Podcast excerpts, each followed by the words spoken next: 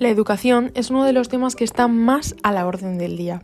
Según la RAE, es un derecho fundamental reconocido a todos los ciudadanos, que incluye como mínimo el derecho de acceso a una enseñanza básica gratuita.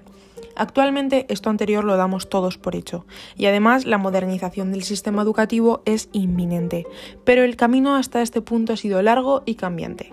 España ha tenido de momento nueve leyes educativas muy diferentes entre ellas. En el podcast de hoy trataremos las tres más recientes y las más polémicas.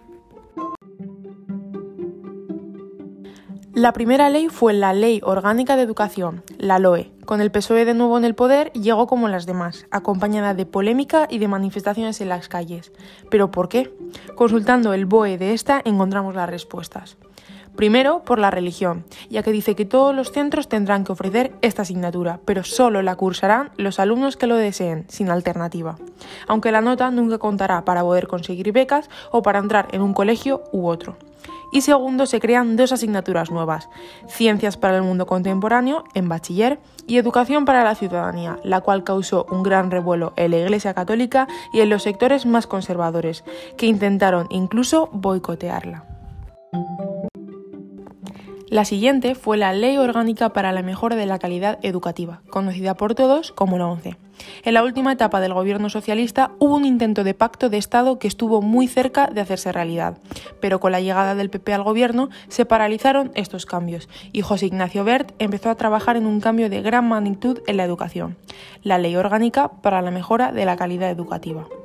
Esta recupera varios puntos de la nunca llevada a cabo LOCE, de la que hablamos en el segundo podcast del programa, puntos como los siguientes.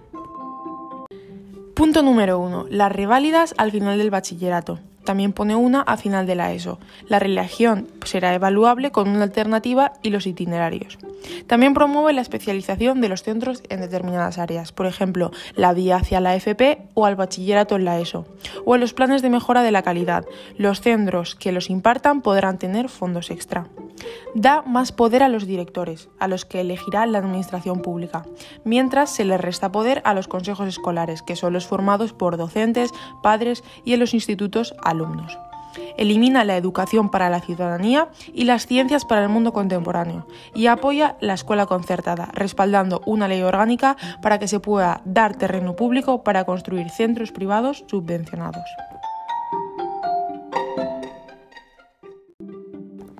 Y por último, más reciente, más polémica y más conocida con diferencia, encontramos la ley CELA, que aunque aún no ha entrado en vigor, sí que está aprobada, con 142 votos a favor y 112 en contra, y nueve abstenciones, convirtiéndose en la ley educativa con más oposición.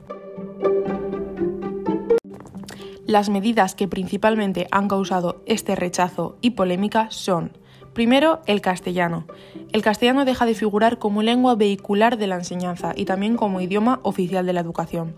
Las comunidades autónomas serán las encargadas de garantizar el derecho a recibir enseñanzas en castellano y en las lenguas cooficiales, para alcanzar un dominio pleno de ambas. Punto número 2. La religión.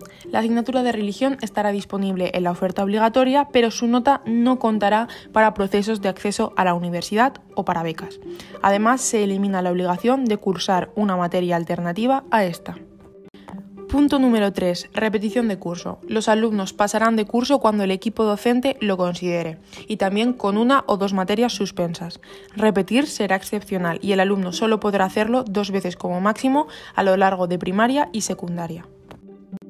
Punto número 4. Educación especial. La nueva norma establece que en el plazo de 10 años los centros ordinarios deberán tener recursos para atender a todo el alumnado con discapacidad. Serán las administraciones las encargadas de prestar apoyo a los centros de educación especial para aquellos estudiantes que requieran una atención muy muy muy especializada.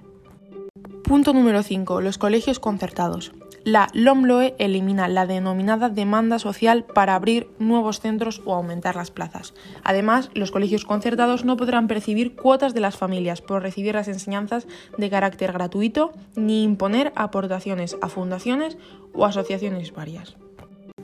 Y por último, la educación sexual. El nuevo currículum educativo fomentará de manera transversal la educación para la salud, incluida la afectivo-sexual, desde la etapa de primaria. Y hasta aquí llega el recorrido por las leyes educativas desde el fin de la dictadura hasta la actualidad. Como hemos podido ver, la educación ha sido muy cambiante y lo seguirá siendo, ya que sus modificaciones son llevadas a cabo generalmente con el fin y el principio de gobiernos con posturas políticas opuestas. ¿Algún día la educación dejará de ser un juego político? Ojalá podamos decir que sí. Gracias por escucharme.